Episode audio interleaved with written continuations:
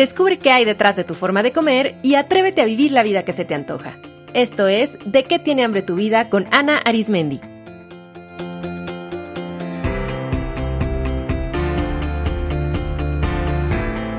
Este es el episodio número 89, Fluir.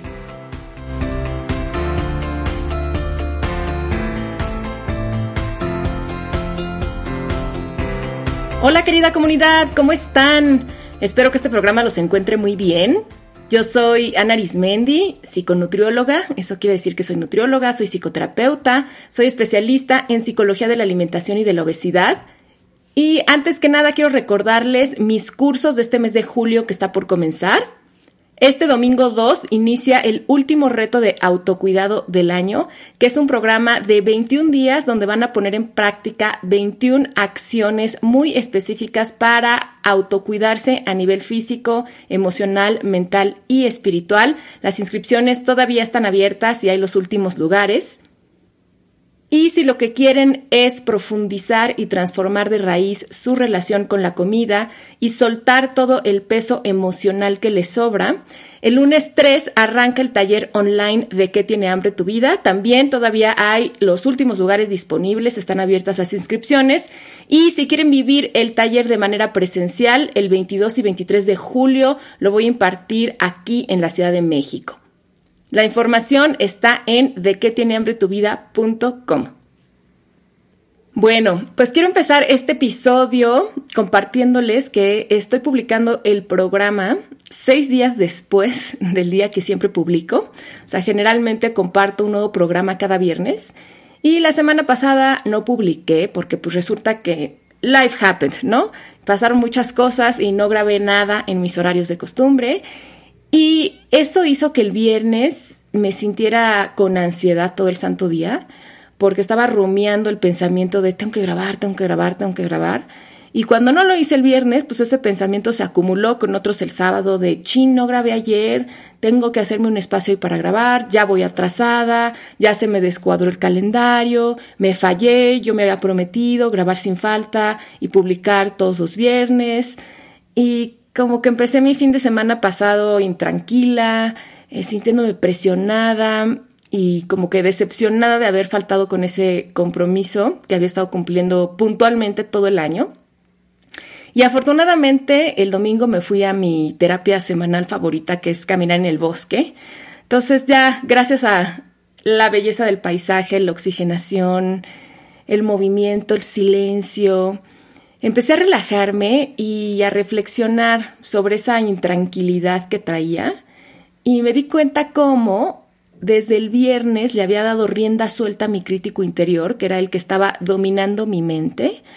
Yo le otorgué el micrófono y empecé a escuchar todas sus opiniones y me las creí, y pues eso era lo que me tenía muy tensa. Entonces en esa caminata dije, a ver, esas son las opiniones de mi crítico interior, pero ¿cuáles son las mías? Las de mi parte sabia. Me ayuda creerme todo lo que me está diciendo mi crítico interior, me hace sentir bien y aparte me está ayudando a grabar. La verdad no.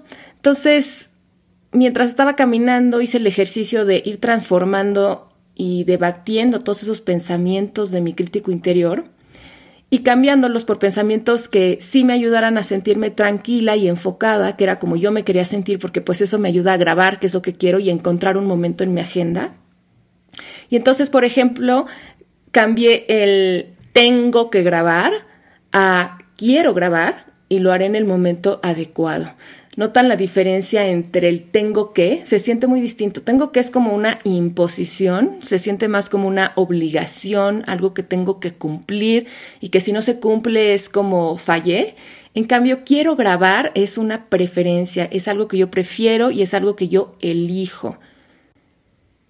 También cambié el pensamiento de voy atrasada a mi ritmo lo marco yo. Más importante que cumplir con una fecha es honrar mis compromisos.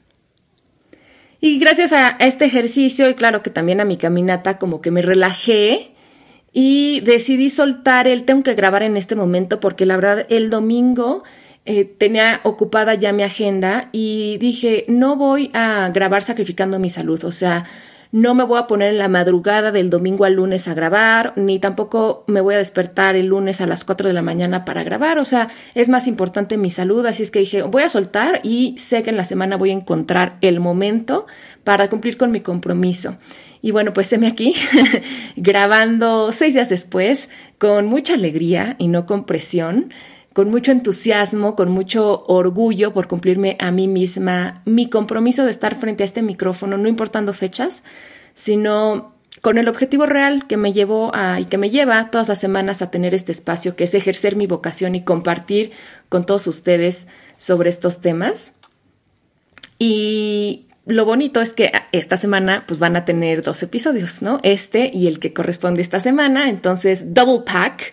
Y bueno, esta vivencia se las platico porque aunque es muy cotidiana, siento que es algo que vivimos todos, eh, pues la verdad cada semana, a veces hasta todos los días, ¿no? El sentirnos presionados por nuestros propios pensamientos cuando algo no sale como lo teníamos planeado. Y por eso quiero en este episodio aprovechar esta experiencia para hablarles de un tema del cual ya tenía ganas y dije, bueno, qué mejor que aprovechar este momento para hacerlo, que es el tema de fluir. Aprender a fluir con la vida es, como ya pueden darse cuenta, una de las prácticas que yo he tenido que trabajar muy conscientemente para poder integrar. Porque yo vengo de toda una estructura de creencias que he ido desmantelando y cambiando, de mucho perfeccionismo, de mucha autoexigencia y por supuesto de mucho control. Y pues siempre el que siembra muchas expectativas, lo único que va a cosechar son frustraciones, porque una cosa es lo que planeamos en nuestra mente y otra lo que ocurre en la realidad. Entonces, aprender a fluir ha sido algo que yo he ido aprendiendo y que definitivamente me ha hecho la vida más placentera eh, y, y también me ha hecho aprender muchas cosas. Entonces, quiero comenzar compartiéndoles qué es para mí fluir.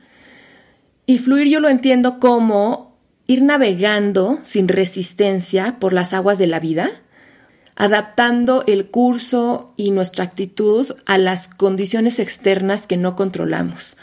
O sea, es, es, aceptar que la vida pues sucede y que por más que planeemos o deseemos ciertas cosas, surgen improvistos, las cosas cambian y fluir significa tener la capacidad de adaptarnos a esos cambios, en vez de estarnos resistiendo y enojando y decepcionando, porque todo eso finalmente no cambia la realidad y solamente nos genera sufrimiento. Ahora, fluir no quiere decir ir como un barco sin rumbo, a merced de los cambios de corriente, ¿no? O sea, sino es más bien saber adaptarnos a esos cambios, como, como virar el timón para hacernos a nosotros mismos la vida más fácil, dadas las nuevas circunstancias, pero sin perder obviamente nuestros objetivos y nuestros metas. Por ejemplo, pienso que si fuéramos en un barco, quizá si los vientos cambian, pues entonces yo tengo que modificar mi ruta, pero finalmente quiero llegar a donde, a donde me propuse, ¿no? En un principio. O que si voy en un barco y cae una tormenta, pues tal vez tenga que detenerme un momento y no llegue en la fecha que tenía planeado, pero lo importante es llegar. O quizá incluso sea buena idea cambiar de barco a uno más equipado, a uno más completo, pero lo vital es no pelearme ni con los vientos, ni con la tormenta, ni ser necia y querer seguir navegando con todo y el mal clima, ¿no? Sino considerar las nuevas condiciones y entonces decidir cuál es la mejor manera de continuar con la travesía. Yo diría que el primer paso para fluir es comprender que la vida es un cambio continuo.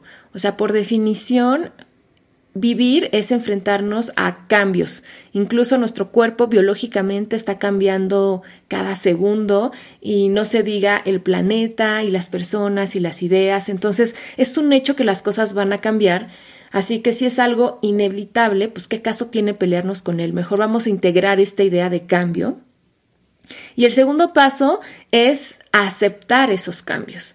Y aquí es donde se pone interesante, porque claro que muchos de esos cambios pues no nos gustan o nos retan o nos llevan a replantearnos todo.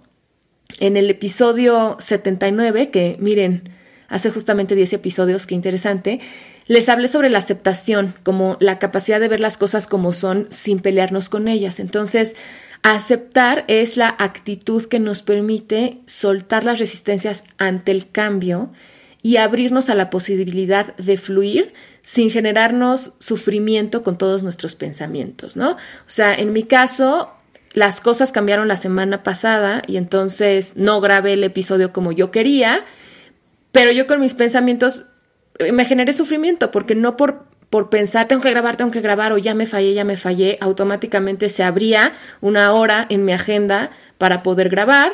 O sea, de nada me ayudaba eso, ¿no? Simplemente a generarme una ansiedad que no necesitaba. Entonces, aceptar que, ok, eh, no pude grabar, las cosas cambiaron, surgieron compromisos, ¿cuándo puedo grabar? ¿No? ¿Cuándo sería la mejor manera de hacerlo? Y punto.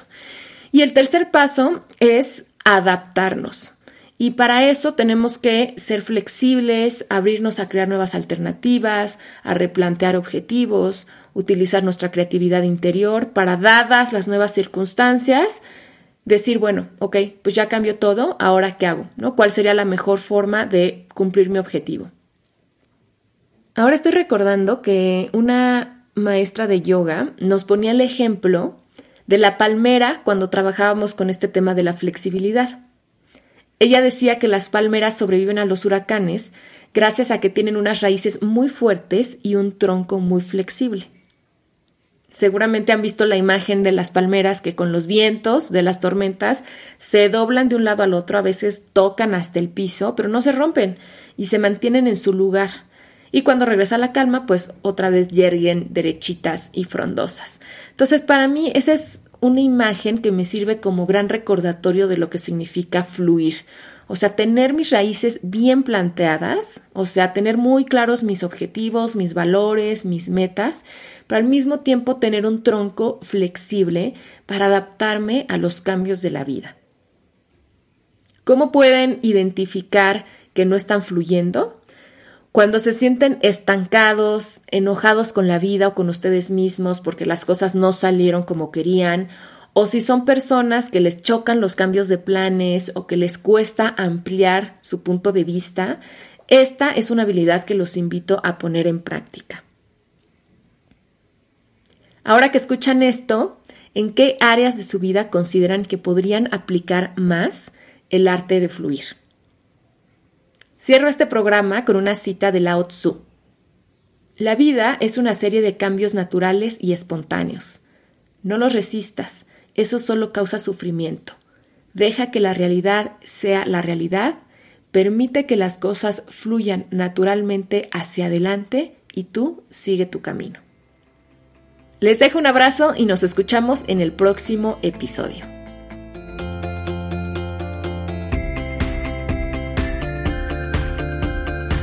Esto fue De qué tiene hambre tu vida con Ana Arismendi. Para más información visita www.dequetienehambretuvida.com.